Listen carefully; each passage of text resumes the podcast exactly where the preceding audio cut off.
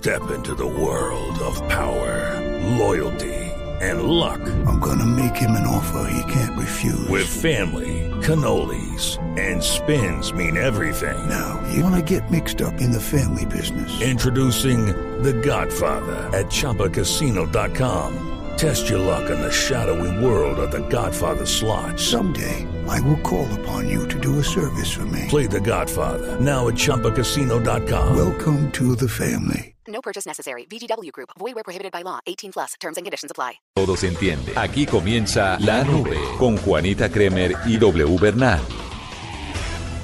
Hola, buenas noches, bienvenidos a esta edición del lunes de la nube. Es un placer acompañarlos, sobre todo porque hay que hablar de The Walking Dead. Ah, sí, ayer la tendencia más grande con las buenas noches para todos fue esa. Y el desespero de la gente por la nueva temporada era impresionante. No, pero el desespero después de que se acabó el primer capítulo. Cuando se W. acabó, la tristeza invadió la gente. No podemos adelantar nada porque mucha gente no lo vio anoche, sino que esperan al capítulo o A, a cuando sean a repeticiones. cuando sean repeticiones. Mucha gente lo puede ver por la aplicación. cuando- Si están suscritos a Fox Más, pueden eh, verlo, ver la repetición en la plataforma. gente- pero además también mucha gente espera, el Fox Latinoamérica lo pasa despuesito. Sí.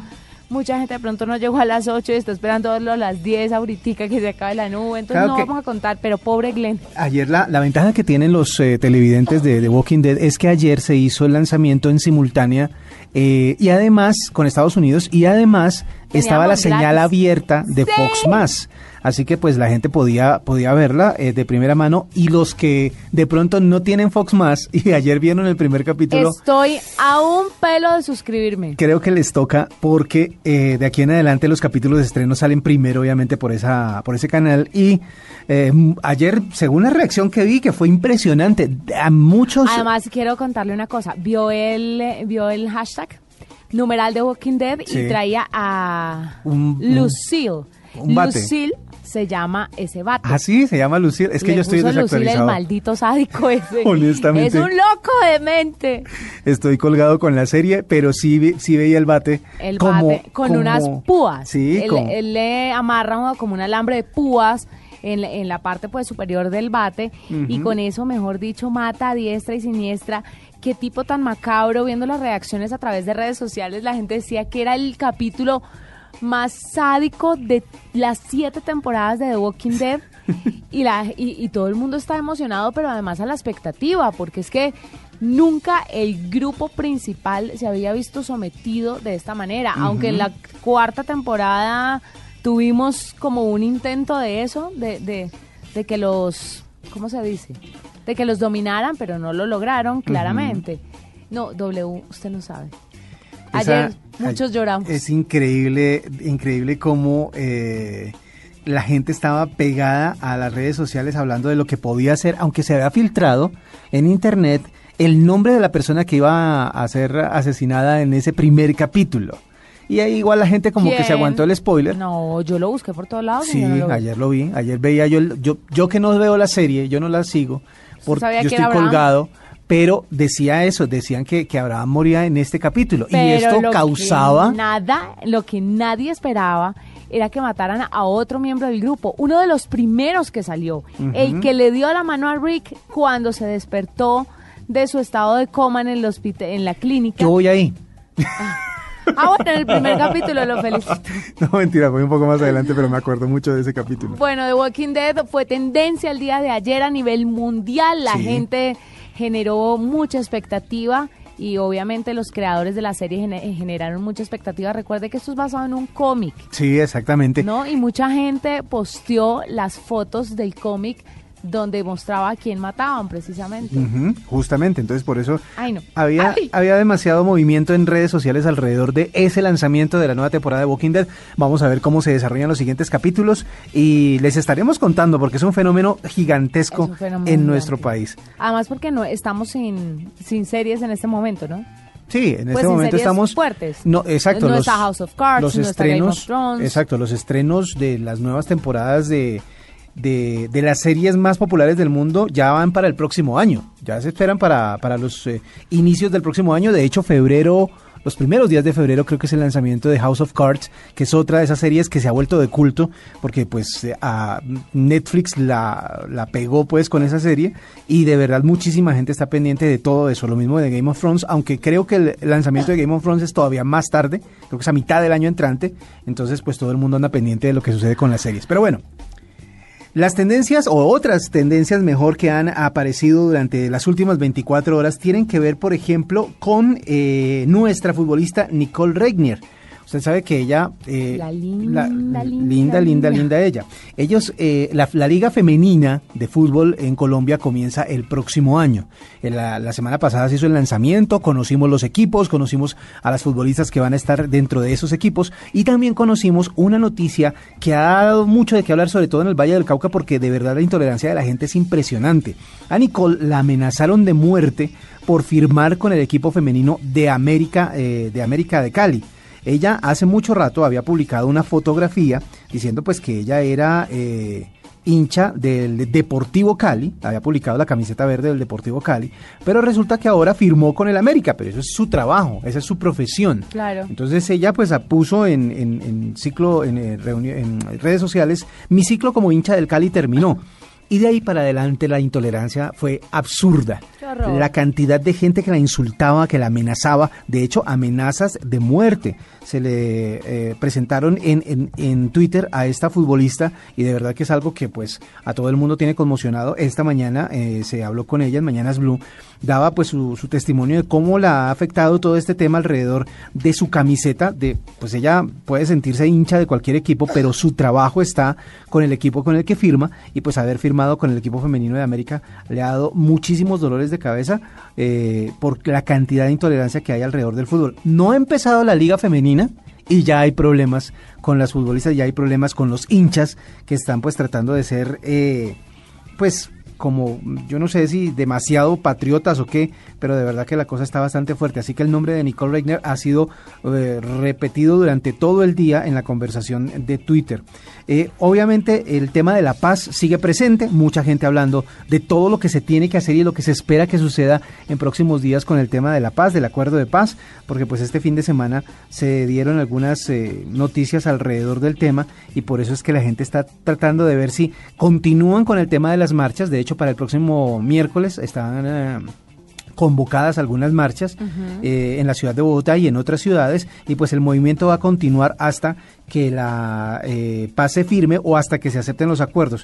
Lo que suceda primero y eso pues obviamente va a ser hasta dentro de un, mejor dicho, lo, lo que queda del año porque ya sabemos que el cese al fuego está prorrogado hasta el 31 de diciembre.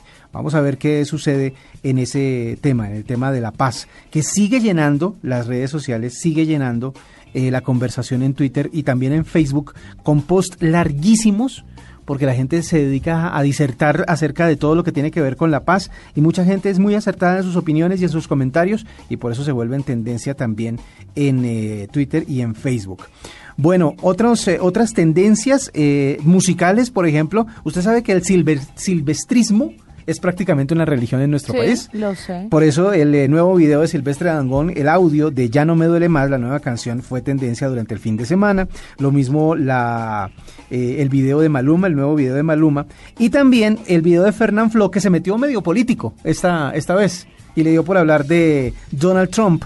eh, haciendo una parodia acerca de, o más bien el video se llama Las muertes de Donald Trump. En tres días ya lleva más de 6 millones de visitas, pero pues sabemos del éxito de Fernán Flo y por eso es que está eh, vigente dentro de las tendencias de Twitter. Y el otro es uno de eh, un usuario que se llama Random Home, que hace pues videos, eh, o que publica mejor videos eh, virales, y esta vez hace uno en donde es como la primera producción de un youtuber con la famosa Esperanza Gómez y parece ser como el teaser de una escena porno. La escena no la hemos visto, o sea, no, no sabemos si el youtuber decidió o no decidió participar, pero por lo menos el teaser ha sido visto muchísimo durante este fin de semana. Y para terminar, le quiero contar acerca de un eh, hombre que fue comerciante y científico holandés. Estamos hablando de Anton van Leeuwenhoek. Esta pronunciación me va a quedar complicada. Anton van Leeuwenhoek. Leeuwenhoek. Así es el apellido. No sé si lo estoy pronunciando bien, me, me disculpan los holandeses. Pero Tranquilo, no. e- ese idioma se lo perdonamos. este científico lo que hizo fue eh, combinar los conocimientos que tenía en, eh, eh, en, eh, óptica eh, y que había heredado de su familia, eh, conocimientos científicos, para crear los primeros microscopios efectivos. Es decir, hasta ese momento habían, eh, había microscopios que únicamente amplificaban tres o cuatro veces la imagen. Él lo que hizo fue combinar lentes para, para construir los primeros microscopios realmente útiles y descubrió pequeños animales, como él lo mencionó en sus observaciones y en sus estudios, pero que dieron las bases a lo que se conoce como la biología celular o la microbiología. Por eso el doodle de hoy está pues eh, homenajeando a este comerciante luego científico que de verdad aportó muchísimo a ese tema, al, al tema de poder observar, poder amplificar las imágenes lo suficiente como para ver las bacterias y los microorganismos que viven en eh, los líquidos. Esta- este fue el homenaje del día de hoy de Doodle y también se los presentamos esta noche en la nube. Doble, durante esta semana vamos a hablar mucho del ataque que tuvimos la semana pasada y que varios servidores se vieron afectados, varias páginas, varias redes sociales. Sí. De eso vamos a estar hablando a profundidad durante estos días. Pero mire, le tengo una invitada que nos va a hablar hoy de un tema muy interesante. ¿Usted sabe qué es y cómo funciona la propaganda computacional? Propaganda computacional. Sí, los bots que apoyan a Clinton y a Trump, por ejemplo. Mm, no tan específicamente, pero pues eh, me imagino que de eso nos hablará nuestra invitada. Denise eh, Justo es especialista en seguridad informática de SET Latinoamérica y nos va a contar cómo funciona esto. Y nos va a hablar un poquito más sobre el tema para que podamos entenderlo y podamos ser un poco más objetivos a la hora de asimilar todo lo que nos llega a través de, de Internet. Denise, bienvenida a la nube. Muy buenas tardes, ¿cómo están? Muy bien, muy contentos de tenerla. Cuéntenos un poquito qué es esto de la propaganda computacional. Bien, se trata de eh, unas eh, computadoras, si se quiera, unos perfiles que pueden darse a través de diferentes redes sociales como Twitter, como Facebook, que son mantenidos por personas que se dedican a esto eh, a través de los años, a través de los meses, y que una vez que ya son perfiles maduros, que podrían hacerse pasar por una persona física, son utilizados para eh, diseminar diferentes comentarios a favor de ya sea un partido político o un determinado personaje que sea conocido, para inclinar la opinión de las masas hacia una u otra postura respecto a un, a un tema que produce algún tipo de debate. Sí, eh, pero ¿cómo funcionan o más bien cómo se crean estos eh, bots? ¿Hay personas dedicadas a crearlos? ¿Hay maneras de crearlos automáticamente? ¿Cómo se desarrollan lo suficiente como para que sean creíbles? Sí, existen formas de crearlos de manera automática. Hoy en día la inteligencia artificial permite generar también algunos algoritmos que permiten a que estos bots respondan de manera automática a ciertas preguntas, a ciertos comentarios, de manera que realmente pueden llegar a aparecer una persona si uno no está atento y se fija si ese perfil con el cual está teniendo una conversación entre comillas es en efecto una persona. Eh, existen formas de automatizar el proceso de creación de estas redes y también de mantenerlo a través del tiempo hasta que llega un punto donde la red es lo suficientemente grande donde quien es dueño de la red puede, eh, por ejemplo, alquilarla o bien venderla a otra persona que pueda hacer uso de ella para difundir diferentes mensajes dentro de la población. Claro, quiero preguntarle cómo cobra esto sentido durante las campañas políticas. ¿Cómo puede esto influenciar y de una u otra forma darle como más votantes a un candidato sin que la gente de verdad quiera votar por él? ¿Me hago entender? Sí, exactamente. La verdad es que, bueno, como pasó con el tema de Trump, cuando a- mientras estaba el debate, eh, se comenzaron a tuitear diferentes, eh, justamente tweets con hashtags a favor de Trump, por ejemplo, que hacían parecer a la opinión pública que en realidad la gente estaba a favor de él, cuando en realidad parece que haber eh, diferentes, justamente perfiles falsos que estaban generando estos comentarios. Y como las personas suelen verse bastante influenciadas por lo que piensa la opinión pública, pueden llegar a ser decisivos perdón, en este tipo de campañas electorales. Y de hecho, utilizar estos bots políticos es una práctica que ha tenido bastante relevancia en los últimos años y se conocen diferentes casos en los cuales han sido utilizados. Por ejemplo, uno de los eh, tal vez más renombrados en el último tiempo fue el de Peña Nieto, en el caso de México, y en diferentes campañas han sido utilizados una y otra vez para influenciar la opinión pública. Eh, estaba yo tratando de recordar eh, cosas eh, que unen la fantasía con la realidad, que al final terminan siendo más realidad que fantasía.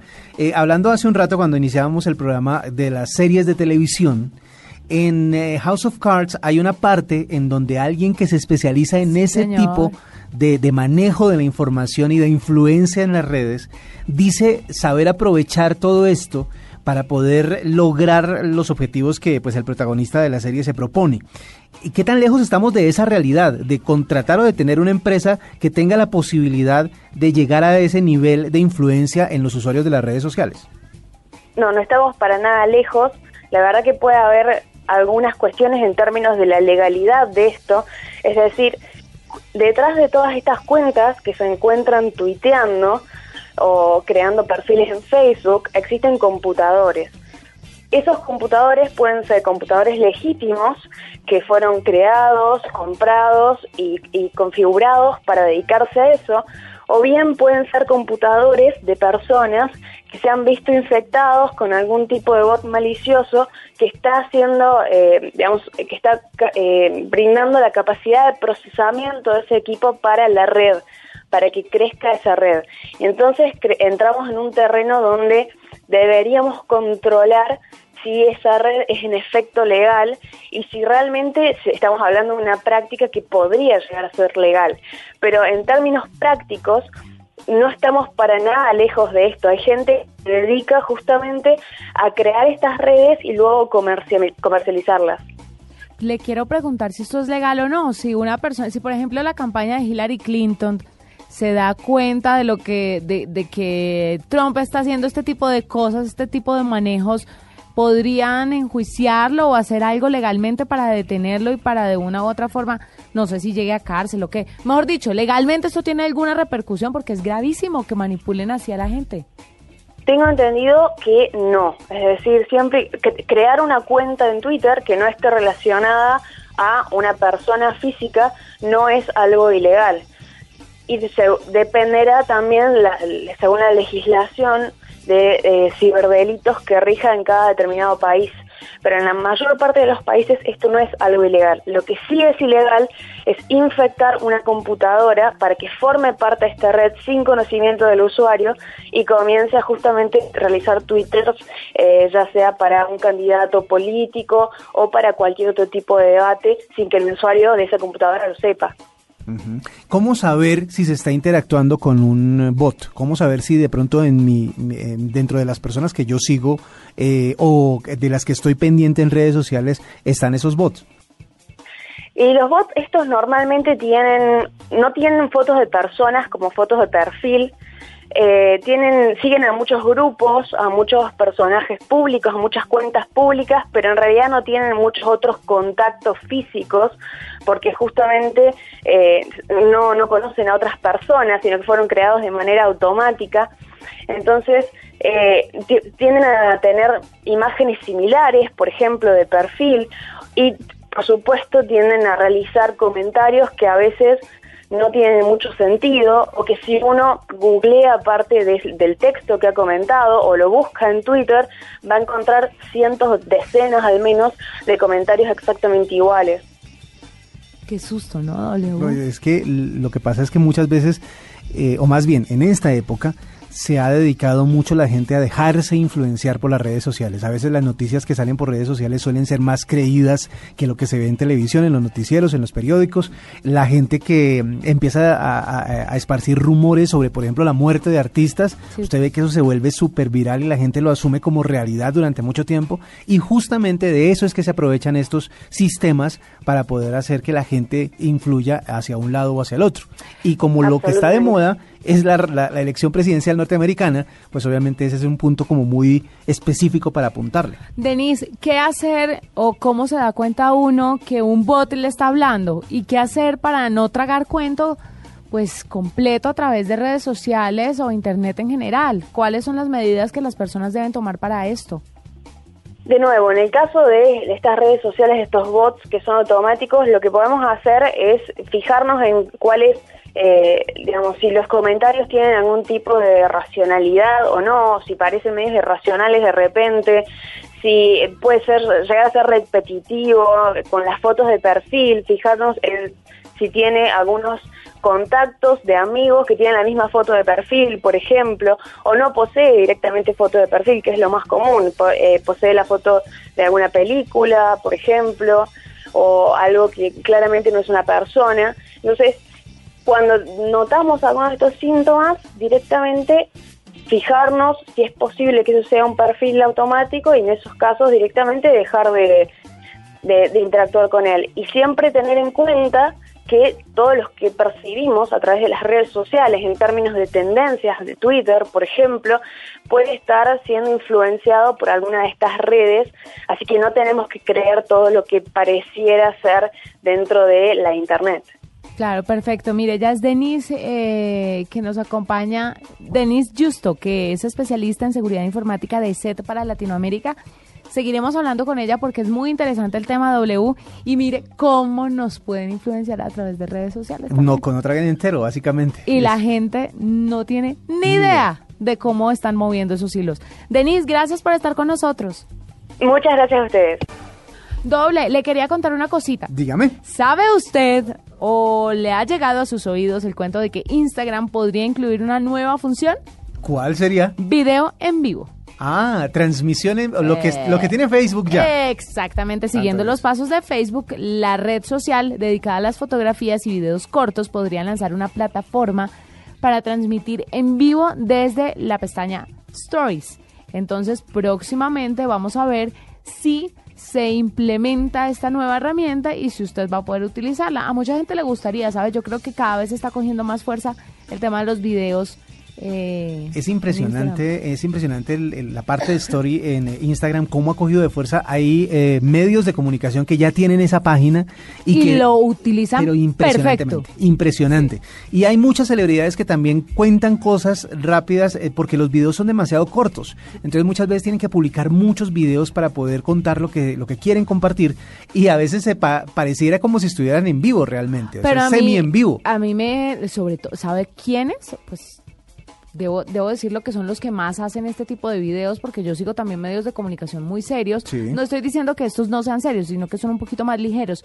Los de chismes, portales Sí. de chismes y todo esto, sacan mil videitos chiquiticos, pero además lo complementan con textos. Sí. Y además de eso ponen, ponen memes en la mitad que unen una noticia con otra. De verdad es un ingenio Claro. impresionante y es como si usted estuviera viendo un programa en vivo. Sabe que yo creo que este es un momento especial para toda la gente que maneja redes en, las- en los grandes medios, o sea, los famosos community managers. Sí. Este es un gran momento porque esa posibilidad que les da de transmitir información más completa y más variada a través de los stories de, de Instagram es bastante interesante. Vamos a ver cómo evoluciona el tema y sería muy bueno que de verdad pusieran la función de poder transmitir en vivo. Esperemos a ver si sucede. Por otro lado, le cuento que, aunque se había dicho que después del descalabro de- del Note 7 iba Samsung a recortar su famosa línea Note, pues parece que no. Al parecer ya se está hablando, según un reporte de la agencia Reuters, se está hablando del nuevo Galaxy Note 8 que podría ser el reemplazo de los siguientes eh, modelos del Galaxy S. Lo que pasa es que muchas veces se piensa que, eh, o más bien muchos de los usuarios del Galaxy Note 7 no lo cambiaron y todavía lo tienen porque esperan algo de la misma, del mismo nivel o del mismo, eh, de la misma altura, pues por decirlo de alguna manera, del Galaxy Note 7. Y al parecer como que les van a, a dar gusto y va a salir el Galaxy Note 8. Eso sí, corrigiendo los problemas del Galaxy Note 7 que no lo han encontrado. Este es el momento en el que no saben por qué sigue explotando, por qué sigue incendiándose el Galaxy Note 7. Y en eso también hay otro cuento. Resulta que el Galaxy, el eh, iPod 7, el iPhone 7, perdón, el iPhone 7 ya se incendió en Australia. Se tiene la primer, el primer reporte de, un- de un iPhone que se incendia Ah, en sí. Australia. Así que pues falta ver si es un caso aislado o si tiene que ver con las nuevas tecnologías que se están implementando en los más recientes terminales de las grandes marcas. Doble, imagínese que me encontré una noticia Sí. que habla de la posible lectura de venas en sus dedos ¿Cómo así? para hacer transacciones bancarias, que sería mucho más seguro. O sea, eh, ya no ¿Qué la huella. opinión te merece? Ya no la huella, ya no eh, eh, el tema de el iris también que se está eh, gestionando en otras patentes, Es que es mejor que le arranquen el dedo a que le arranquen el ojo. pero si ya es con las venas, la- el dedo debe estar vivo, así que ya no ya no ya no hay necesidad de arrancarlo. Pero chistoso, ¿no? El tema de las venas. ¿Cómo, cómo puede llegar a leer las venas un dispositivo móvil? La configuración será, Pero, obviamente no es para que usted eh, bloquee o desbloquee su celular. Es para hacer se- eh, transacciones bancarias. lo que quiere decir que es un nivel de seguridad mucho más alto. Ajá, exactamente. ¿Y cómo lo registrarán? ¿O quién está detrás de ese invento? ¿Quién está detrás del de el desarrollo de la tecnología? Porque por lo general tiene que ver con las eh, grandes eh, marcas que están preparando nuevos... Eh, mejor dicho, la seguridad siempre ha sido como la preocupación más grande de todas las personas. El hacer eh, de manera segura transacciones bancarias, por ejemplo, por dispositivos móviles. Y esta podría ser, si se llega a comprobar o si se llega a, a- a- ver eh, hecha realidad, podría ser una de las formas más seguras de hacerlas. Mire, una empresa japonesa anunció este lunes el desarrollo de un sistema que escanea las venas de los dedos empleando la cámara del smartphone, una tecnología que puede resultar útil como método de verificación biométrica para compras o transacciones. La compañía, que se llama Hitachi, aseguró que esta tecnología compara la imagen tomada por el teléfono con la existente en una base de datos y confirma o no su similitud en el proceso que lleva apenas un segundo. Un- en un segundo ya puede saber eh, si sí corresponde o no corresponde a su base de datos. Sí, señor, este sistema, este tipo de sistema se equipa sin problema en la cámara de un teléfono inteligente según la compañía. Y próximamente la estarán lanzando. Claro que todas estas cosas las lanzan allá primero y muchos años después llegan acá. Pero, eh, ojo Pero da miedo. Da, da- da miedo, pero de todas maneras son cosas que la gente está, eh, las compañías están implementando justamente por lo que le decía hace un rato. El tema más complicado en términos de Internet y de lo que se hace por Internet y más aún cuando se trata de dinero Sí. es justamente la seguridad. Pero ¿Cómo, mire- ¿Cómo comprobar que quien está haciendo la transacción es el que debe o está autorizado a hacerla? Es verdad, ¿sabe una cosa, W? Si lo miramos un poco más grande y echamos el tiempo para atrás, hace unos años todo el mundo diría, increíble que utilicen las huellas digitales para X o Y cosa. Y mire, ahora utilizamos las huellas para bloquear y desbloquear un celular, por ejemplo. Pero usted se ha dado cuenta de cómo la ciencia ficción termina siendo realidad. Sí, claro. Eso estaba en Ahora, las películas hace rato. El tema de las venas no está loco si lo miramos en ese sentido. Sí, porque todo el mundo tiene venas, pero no tiene la misma configuración. Esa también es una huella única, o sea, la forma en que están distribuidas las venas en las manos, por ejemplo, o en los dedos, eh, o en cualquier parte del cuerpo, de hecho, es eh, única de Sí, cada señor. persona. Pues con eso le quería cerrar esta nube del lunes. Sí. Nosotros nos encontraremos mañana, pasaditas las nueve y media de la noche. Así será, para contarles más de lo que ha sucedido en tecnología e innovación, eso sí, en el lenguaje que todos entienden. Feliz noche para todos. Hasta aquí la nube. Los avances en tecnología e innovación de las próximas horas estarán en nuestra próxima emisión. La nube. Tecnología e innovación en el lenguaje que todos entienden. La nube por Blue Radio y bluradio.com. La nueva alternativa.